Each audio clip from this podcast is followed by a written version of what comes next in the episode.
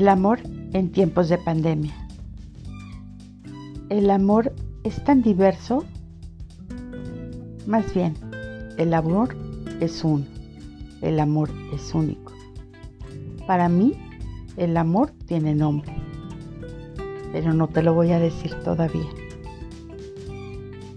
Mm, el amor, el amor. ¿Cómo estás viviendo el amor en estos tiempos de pandemia? ¿Cómo lo vives? ¿Cómo lo sientes? ¿Cómo lo piensas? ¿Cómo lo demuestras? ¿En este tiempo te has vuelto más cariñoso?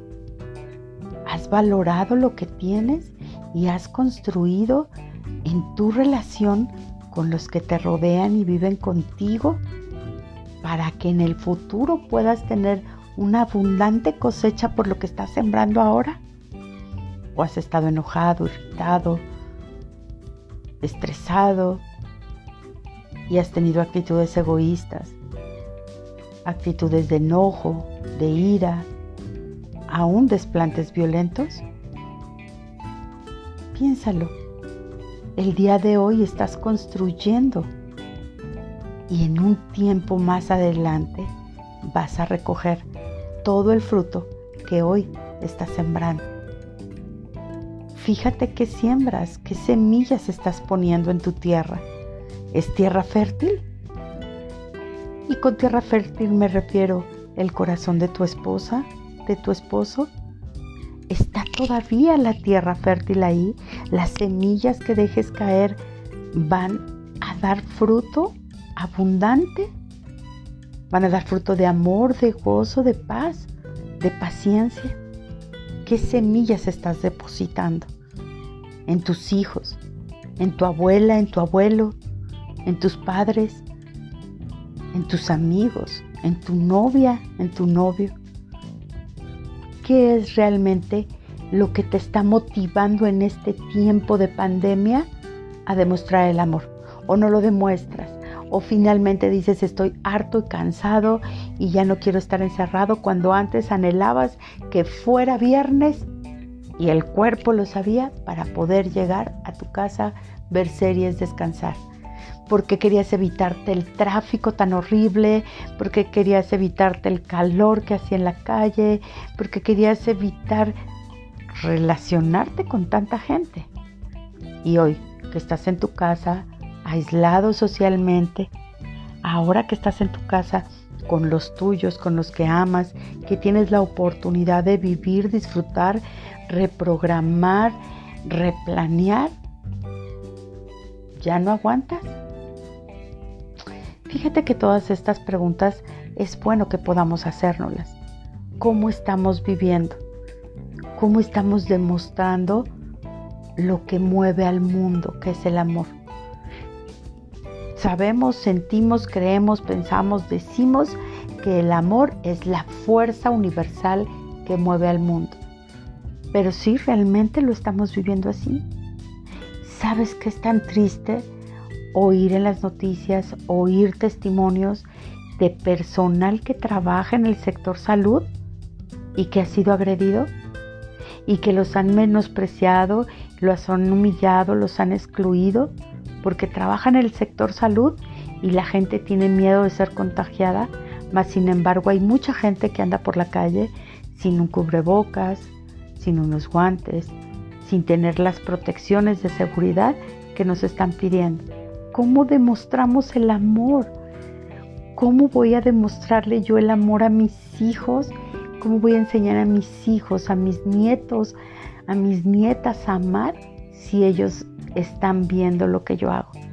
Si cuando pasa alguien por la calle soy incapaz de ofrecerle un vaso de agua, una fruta, eso no le va a solucionar la vida.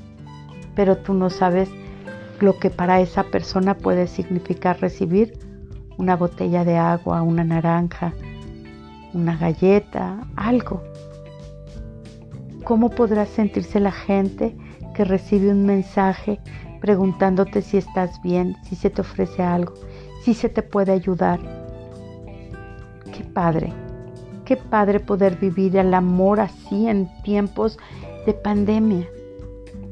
Y la verdad que es triste darse cuenta que el índice de la violencia intrafamiliar ha crecido en este tiempo. Hay denuncias que han hecho que el amor se venga para abajo. Yo digo, si el amor fuera mm, una persona, ¿cómo estará esa persona que representa el amor? Triste, decepcionado, desolado, desesperanzado, porque el amor lo han malinterpretado. Cada quien le ha puesto la máscara que quiere que, que tenga. Hay aquellas personas que le quieren poner una máscara de sexualidad, otros de amor filial y otros de amor ágape. Pero sabes que a lo largo de la vida me he dado cuenta que solo hay una persona, un alguien que nos puede amar con todo el corazón y con todo el amor. Y ese es Dios. Porque Dios es amor. Dios es el amor, el amor mismo. En este tiempo yo te invito a que hagas un ejercicio de introspección, que puedas pensar y ser honesto contigo mismo. ¿Qué estás sintiendo en este momento por la persona con la que compartes tu cama? Con la persona que compartes la mesa donde se sientan a comer sus alimentos. ¿Qué estás sintiendo? ¿Cuándo dejaste de amar? ¿Y te falta amor? Yo creo que si lo pides a Dios, Dios te lo va a dar. Pero tienes que estar abierto a un nuevo comienzo. En este tiempo podría ser la oportunidad que Dios nos está dando para reescribir historias y para demostrar que en tiempos de pandemia el amor es lo primero. Que independientemente de la ciencia y de la cura que pueda tener el COVID, no vamos a permitir que nuestros corazones, nuestras familias y la sociedad se enfermen más ahora, pero una pandemia de odio, de desesperanza, de indiferencia, de desamor.